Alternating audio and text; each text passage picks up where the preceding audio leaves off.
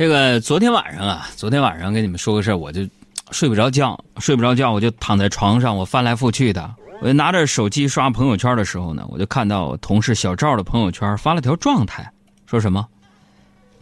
躺在床上，脑子里不禁回忆起了我二十四岁那年，我为了一份稿子，整整熬到了半夜十二点，现在想起来，仿佛就发生在昨天。我非常诧异，就给他留个言。我说：“二十四岁的小赵同学，你说的这个，是不是就是昨天发生的事儿？Happy birthday 啊！”昨天花谢花开，不是梦，不是梦，不是梦。现在我就发现，通过小赵这个事情，我总结出来，流行怀旧啊，老年人怀念自己中年得意的时候，中年人怀念自己青涩懵懂的时候。而像小赵这种没啥可以怀旧的孩子呢，就怀旧昨昨天。大多数人回忆过去的时候啊，总会带着一丝人有我无的优越感。所以呢，今天呢，我们就来聊聊有关优越感的那些事儿。我有一个朋友老李啊，老李是一老北京啊，这老北京为人爽快，特别喜欢收藏那些奇奇怪怪的东西。有一天呢，他就把我叫过来，特别神秘的跟我说：“海洋，来。”给你看一东西，这是一宝贝。说完之后，他就拿出一个玻璃盒子啊，里面呢就摆着一把银色的西洋剑啊，花纹质地看上去都挺不错。这老李拿出一副手套来嘱咐我，说让我戴上手套再摸。我戴手套的时候啊，老李特别兴奋的告诉我，说这是他在潘家园市场淘来的一把古剑，花了足足三十万呢。我说这剑有什么来历？他说了：“嘿，这剑来历可不小啊，是当年欧洲一位贵族骑士用的，连梵蒂冈的教皇都亲自给开过光啊！你看，这还刻着一阳文呢。”我接过剑一看，底下这字儿，当时就不厚道的笑了，说：“真的，各位，我长这么大，第一次知道欧洲骑士用的剑，那是 made in 义乌。”当然，这老李算是一例外啊，因为平心而论呢，毕竟不是每个人都能像他一样有钱，三十万买把义乌小商品城生产的一个古剑，是吧？而每个有钱人也不一定，就像他这么傻，啊。确实，我承认，朋友们啊，就是有钱人在一定程度上呢，会让人产生一种什么优越感，就像老李这种款爷一样。除此之外呢，还有一些什么 A、B、C 啊，就是所谓的海归精英。你看他们平时啊，优越感特别强，老是拿国外的事儿跟国内的事儿比较，啊，有事儿没事儿，嘴里还必须掺杂一两个什么英文单词，就说了，哎，你这个派少放一点 sauce，我吃了很 uncomfortable 什么的，啥意思？啊，那翻译过来就是说，你这煎饼少放点酱，太咸了，我吃着难受，不得劲儿，是吧？啊，还有一事儿就有一回呢，我我一个从国外回来的朋友跟我抱怨，说国内医疗环境，他说了，说海洋，啊，咱们国家真的特别发达，但是跟那些发达国家比不了。我说咋比不了？别给我转那急了拐弯的。是说之前我在国外生病了要去医院，人家大夫都是先看病后收钱。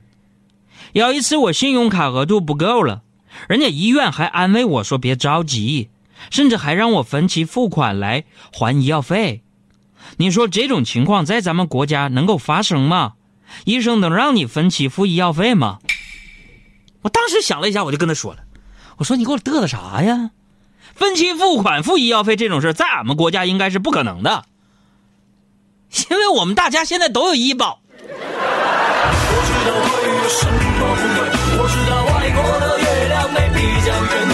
是外国的月亮怎么就比咱们中国圆呢？那除了上述提到的这些所谓的高端人群，咱们平常平常人现实生活当中也或多或少的啊有点优越感。你比方说吃饭啊，吃饭每天出去吃的这个同事呢，就比每天订饭的同事有优越感；每天订饭的同事呢，就比每天吃食堂的有优越感。当然了，最有优越感的不是在哪吃。我说杨哥，那是啥？就是人家的有优越感，就是人怎怎么吃吃不胖，是吧？哎，不光是吃饭，看电视也是这样。二十年前家里边有台电视，那你家恨不得能成整个院里的焦点。手里攥着遥控器的人，就相当于现在的新媒体大佬一样啊，决定了整个院子里人喜好。不管是年轻人的炫耀，还是老年人的低调，这些情绪的来源都是无中生有的一种优越感。你比如说，有一回我听说那个小赵跟别的组的编辑在那聊天啊，他就问人家：“哥，我不太会跟姑娘聊天你能教教我吗？”啊，那个小编特别不屑的就跟小赵说了：“这玩意儿我很难教你的，因为你只要长得够帅，你只需要跟姑娘说一句话，那姑娘就自然而然的跟你聊下去了，不用教。”啊，对了，小赵，你有这个经历吗？小赵听了说：“是吗？那还真有个姑娘，天天跟我没话找话聊天儿啊，那小编听了之后呢，觉得自讨没趣就走了。我听了就赶快过去问小赵：“我说小赵啊，没看出来你还有这么个迷妹呢？”小赵说：“杨哥，我说人是我妈。” 啊，这个人就